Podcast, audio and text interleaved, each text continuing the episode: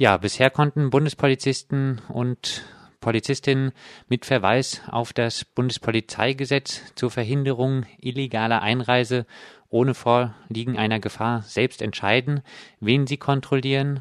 Eine Praxis, die das Koblenzer Gericht nun als rechtswidrig eingestuft hat. Wieso, Sven? Also prinzipiell konnten auch vor dieser Entscheidung des Verwaltungsgerichts Koblenz die Bundespolizistinnen und Polizisten nicht jeden äh, kontrollieren, so wie es so wie es ihnen gepasst hat. Also dass es faktisch mitunter so gemacht worden ist, das mag zwar sein, aber das Gesetz äh, hat ähm, an sich auch nicht hergegeben, dass man Diskriminierungen durchführt, also dass man jemanden äh, einzig wegen der Hautfarbe kontrolliert. Das Verfahren hatten wir ja schon mal in 2012 vom Oberverwaltungsgericht Rheinland-Pfalz anhängig und da hat äh, das Oberverwaltungsgericht ja auch gesagt, dass wenn man jemanden nur wegen der Hautfarbe kontrolliert, was halt vielfach gemacht gemacht wird in diesem Bereich, dann sei das ein Verstoß gegen Artikel 3 des Grundgesetzes, also gegen den Gleichheitsgrundsatz. Jetzt haben wir es mit einer neuen Baustelle zu tun. Also wir haben eine, eine neue Brisanz und eine neue Tragweite ähm, erhalten durch diese Entscheidung des Verwaltungsgerichts Koblenz, dass sich an sich mit dem Fakt oder mit dem, mit dem Erscheinungsbild des Racial Profiling gar nicht großartig auseinandergesetzt hat, auch nicht mit dem dahinterstehenden Rassismus, sondern tatsächlich der Bundespolizei in sehr vielen Zügen, Inlandszügen und äh, vor allem auch in sehr vielen Bahnhöfen einfach per se das Recht abgesprochen hat, derartige Kontrollen durchzuführen. Und das sozusagen mit einer recht erstaunlichen und neuartigen Begründung. Das ist ähm, insofern recht spannend, weil das noch kein Gericht so vertreten hat, aber durchaus was dran ist. Also man davon ausgehen kann, dass das ähm, auch in anderen Teilen der Verwaltungsgerichtsbarkeit so gehalten wird. Und das, äh, das ist insbesondere spannend, weil das Gericht gesagt hat, in dieser Norm, die du ja auch schon benannt hast, der Paragraph 22 Absatz 1a des Bundespolizeigesetzes, steht drin, dass man jemanden kontrollieren kann, wenn es denn der Verhinderung illegaler Einreise dient. Und da wird dann sozusagen eine, eine semantische ähm, Definition vorgenommen also von Seiten des Verwaltungsgerichts Koblenz und wird gesagt, na ja, auf der Strecke von Mainz nach Bonn wird keine einzige Grenze passiert, es wird auch kein Flughafen oder kein Seehafen äh, passiert.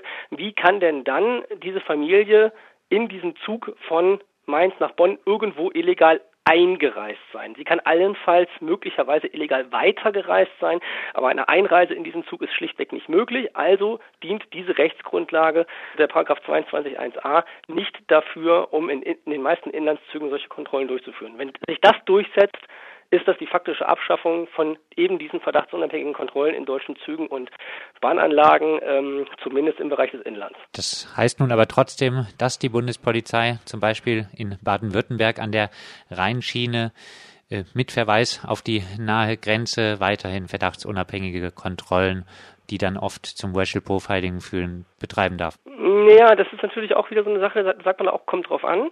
Also gerade diese Frage, ob man äh, im Bereich dieses 30 Kilometer Gürtels rund um die Grenze jemanden kontrollieren darf, äh, ist hoch umstritten. Da wird äh, von Seiten des EuGH mitunter vertreten, dass das europarechtswidrig ist. Das ist die eine Baustelle. Und die andere Baustelle ist, dass selbst wenn man dann jemanden äh, diesen Gürtel kontrolliert oder oder in einem Zug kontrolliert, der möglicherweise Grenzkontakt hat oder oder sogar grenzübergreifend fährt, dann heißt das nicht, dass man einfach jeden kontrollieren darf und dann insbesondere bei jedem kontrollieren immer nur diejenigen mit dunkler Hautfarbe kontrollieren darf, sondern dass man dann auch äh, die Gleichheitsgrundsätze beachten muss und gerade bei der Auswahl derjenigen, die man kontrolliert, es eben nicht die Hautfarbe sein darf, weswegen man jemanden kontrolliert. Da, weil das ist wiederum gleichheitsgrundsatzwidrig, was das Oberverwaltungsgericht Rheinland-Pfalz in 2012 halt schon mal entschieden hat. Du hast die europäische Ebene angesprochen. Es gilt ja zumindest scheinbar die europäische Freizügigkeit. Kann ich jetzt in Anlehnung an das Urteil sagen, dass bei sogenannter illegaler Einreise es aber jetzt wirklich nur um die Einreise in die EU geht, wenn die europäische Freizügigkeit gilt, dann aber die Weiterfahrt eigentlich nicht mehr kontrolliert werden darf, auch die Weiterfahrt eigentlich ja dann über die deutsche Grenze? Ja, diese Frage ist bisher äh, rechtswissenschaftlich äh, und auch innerhalb der Rechtsprechung nicht diskutiert. Also erstmal bei diesem Paragraph 22 Absatz 1a Bundespolizeigesetz geht es ausschließlich um eine deutsche Norm, die auch sozusagen die, die illegale Einreise nach Deutschland regelt. Das hat äh, keinerlei Auswirkungen auf die Frage, ob an den äh, Schengener Außengrenzen in irgendeiner Weise Einreisen erfolgen, sondern ähm, das ist eine, eine rein äh, deutsche Problematik in Anführungsstrichen. Also inwieweit dadurch schon Entscheidungen getroffen worden sind, was äh, möglicherweise die Kontrolle innerhalb von Weiterfahrten angeht, kann ich nichts zu sagen. Das ist faktisch nicht so. Also das hat damit erstmal nichts zu tun. Kürzlich fand ja die europaweite Polizeiaktion Mos Maiorum gegen Illegalisierte, gegen Sans-Papiers statt. In diesem Rahmen gab es durchaus auch Polizeikontrollen vermeintlich zur Bekämpfung illegaler Einreise im Landesinneren. Bei Donaueschingen war zum Beispiel auch ein Flüchtling aus Freiburg einzig aufgrund seiner Hautfarbe wohl in dem Rahmen der erwähnten Polizeiaktion kontrolliert worden. Mos Maiorum und solche Kontrollen zukünftig auch rechtswidrig, wenn man dem Verwaltungsgericht Koblenz folgt?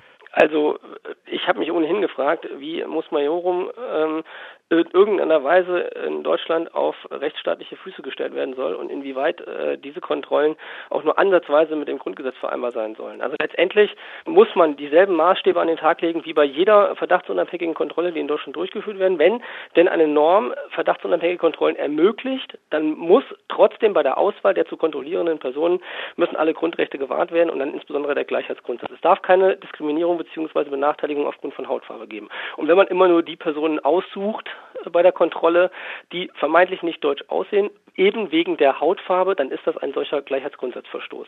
Insofern dürften wahrscheinlich äh, ein Großteil der Mos Maiorum-Kontrollen, sofern sie denn anhand der Hautfarbe ausgesucht worden sind, rechtswidrig gewesen sein, ja. Das Urteil wurde am 7.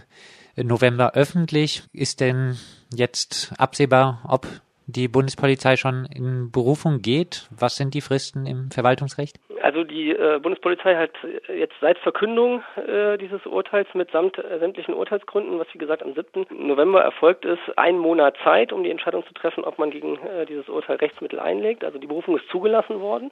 Das bedeutet also, dass man äh, diese Berufung ohne weiteres und ohne Zwischenschritt äh, auch einlegen kann zum Oberverwaltungsgericht. Ich gehe fest davon aus, dass die Bundespolizeidirektion in Koblenz diese Berufung einlegen wird, äh, weil ich davon ausgehe, dass an, sämtliche anderen Bundespolizeidirektionen diese Bundespolizeidirektion dann wohl schelten würde, wenn sie das nicht macht, weil diese Frage einfach nicht diskutiert oder beziehungsweise nicht ausdiskutiert ist.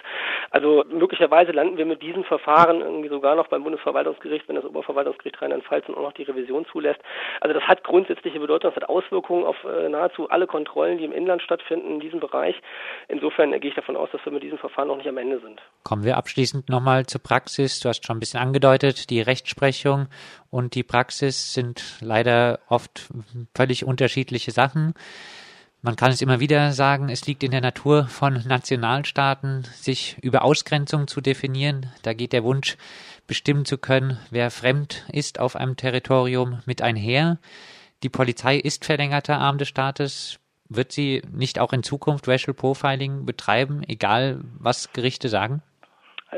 Man muss natürlich schon sehen, dass wenn sich diese verwaltungsgerichtliche Rechtsprechung durchsetzt, ähm, natürlich die Bundespolizei einen Großteil ihrer Aufgaben verloren hat, die in der Tat, und das äh, definierst du ja schon richtig, letztendlich einerseits verlängerte Arm des Staates sind, aber andererseits auch dazu da sind, um in irgendeiner Weise möglicherweise ein Abschreckungspotenzial aufzubauen. Also es geht bei diesen Kontrollen ja im entferntesten noch darum, dass da eine illegale Einreise verhütet werden soll. Also die, die Erfolgsquoten dieser Kontrollen sind ja derart niedrig. Also es geht da irgendwie um 0,5 bis 0,6 Prozent im Jahr 2012 und 2013, was da sozusagen an Trefferquote hinsichtlich dieses Gesetzeszwecks gegeben hat. Also insofern völlig, völlig äh, marginale Trefferquote. Also ich, ich glaube, da geht es um was anderes. Es geht hier darum, dass äh, der Staat selbstverständlich Polizei dazu einsetzt, um in irgendeiner Weise einen Abschreckungsmoment zu schaffen und, äh, und Abschreckungselemente zu schaffen. Und das ist natürlich was, wo wo, wo ich jetzt als Anwalt in diesem Bereich sehr viel tätig äh, bin, äh, sagen muss, dass das äh, natürlich völlig gesetzeszweckwidrig ist und, und insofern auch rechtswidrig und dass man da halt an den Stellschrauben auf jeden Fall ähm, was ändern müsste. Die Erwartung,